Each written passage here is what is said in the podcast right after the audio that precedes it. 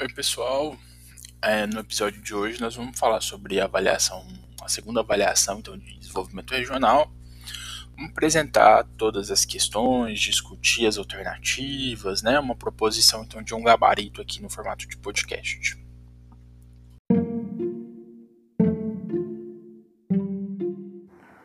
Oi, pessoal.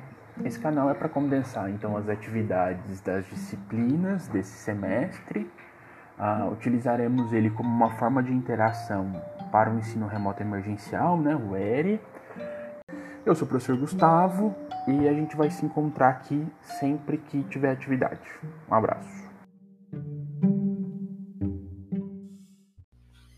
Pessoal, então a prova era composta por cinco alternativas, cinco questões, né? Essas cinco questões, uma de múltipla escolha, no sentido que é, tinha mais de uma alternativa correta, é, duas com uma única alternativa correta e duas dissertativas, né? Vou apresentar na ordem que consta aqui para mim, mas assim, na ordem para vocês ela vai dar uma, ela vai ser pode ser diferente, né?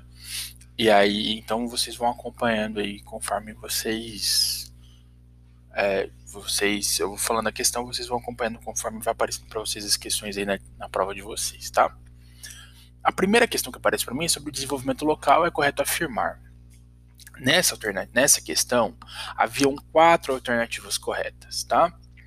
É, a parcerias, consórcios e arranjos produtivos locais, redes e outras variações interorganizacionais vêm sendo formuladas, estudadas e avaliadas como configurações capazes de promover o desenvolvimento da localidade em diferentes escalas, sim. A C, a D e a E também estão corretas, né? Então a C, em geral, os governos nas escalas municipal e estadual, as ONGs e agências especializadas como o SEBRAE, é, são identificadas como protagonistas das iniciativas de criação de tais formas interorganizacionais. Os estudos sobre os desenvolvimentos da América Latina até meados de 1970 foi orientado por duas correntes, o liberalismo e o estruturalismo, e por fim a corrente histórico estruturalista é, nos trabalhos da CEPAL e os seus intelectuais, o Raul Prebisch e o Celso Furtado, questionava aquela lógica, especialmente mediante a formulação de categorias teórico-empíricas com a dicotomia centro-periferia na estruturação do sistema econômico mundial e características intrínsecas às, às particularidades do subdesenvolvimento. Qual que estava errado aqui, né? Os elementos teórico-empíricos formulados por Celso Furtado e Milton Santos de, um de, desenvolvimento local é determinístico. Não, ele não é determinístico, ao contrário, né? Como a gente viu aqui, no, falando sobre o Celso Furtado, ele apresenta uma construção histórico é, histórico estruturalista, que é diferente de um determinismo, né? O determinismo está mais ligado ao positivismo. Então. É, então, nessa primeira questão, eu não sei, não corrigi ainda a prova de vocês, mas eu, quando eu fizer isso, o cigar, ele antes ele considerava parcial e parece e agora parece que ele está considerando correta somente quando vocês marcarem todas as alternativas. Caso aconteça isso na prova de vocês, eu já adianto, é, se vocês marcarem a que tiver errado, infelizmente vai estar no lado da questão, né? Mas se vocês marcaram duas ou três, ou só uma alternativa dentre as corretas, eu vou fazer contabilidade vou contabilizar de maneira parcial, tá? E aí a gente vai fazendo dessa forma, então. É, na segunda é sobre a PL, alternativa incorreta.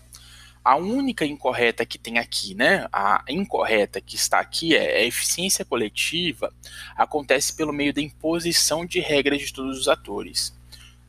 A regra de todos os atores, que pode ocorrer, por exemplo, na realização dos programas de treinamento para funcionários ou eventos, né? Quando fala de eficiência coletiva, é o contrário disso. Então, por isso que ela está incorreta.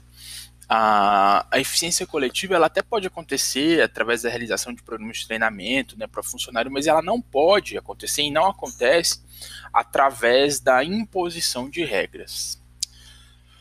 Ah, depois a gente tem uma questão aberta para vocês discutirem, na verdade, observarem a, a figura, né, explicar o processo de interação das atividades econômicas do turismo, no caso da figura com turismo, né, com os serviços presentes na região. Então é para vocês falarem dentro da oferta turística como que os outros serviços eles estão agregados aqui no, que a gente discutiu em sala, né?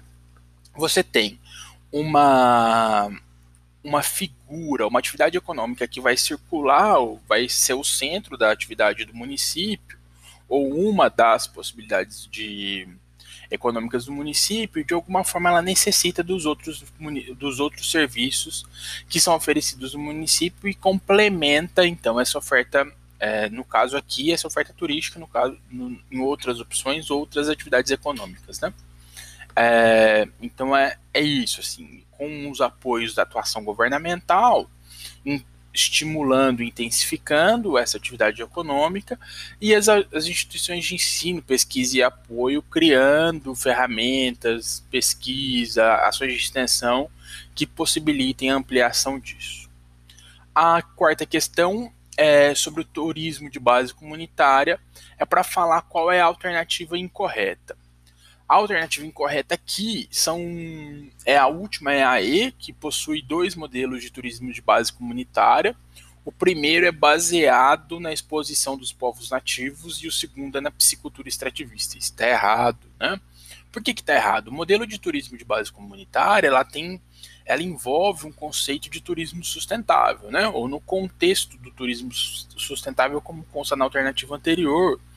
E aí a ideia é que você tenha um desenvolvimento do turismo é, voltado para a comunidade, com base numa experiência de vida da comunidade, né? É, possibilitando uma troca intercultural e que não aconteça uma degradação do meio ambiente. Né? Então, daí todas as outras alternativas estão corretas, exceto essa alternativa E. Então, não há dois modelos né, de turismo de base comunitárias vigentes, é, ou mesmo. É, e aí não há né, a exposição dos povos nativos e nem a piscicultura de base extrativista. Isso não é turismo de base comunitária. Tá? Por fim, com base no texto da Sueli Goulart, é para falar da relação do Clube de Roma com o desenvolvimento sustentável. Né? Então, o Clube de Roma ele tem, ele é um marco importante para o entendimento da defesa ambiental. A partir daí, começa a ficar mais claro para todos os líderes mundiais a importância da defesa do meio ambiente e a forma que isso vai ter de impacto no desenvolvimento econômico. Então, pensar desenvolvimento econômico única e exclusivamente pelo desenvolvimento econômico começa, então, pelo Clube de Roma lá em 72, a verificar que esse desenvolvimento econômico poderia ser prejudicial para o desenvolvimento, é, a ausência de critérios dentro da, dos cuidados ambientais, ele podia gerar atraso no desenvolvimento econômico. Então, por isso, começa a surgir a questão do desenvolvimento sustentável. Então, basicamente, a questão é isso, né? A prova é isso. Espero que vocês tenham entendido certinho as questões. Qualquer dúvida é só entrar em contato. Um abraço, bom domingo e boa semana.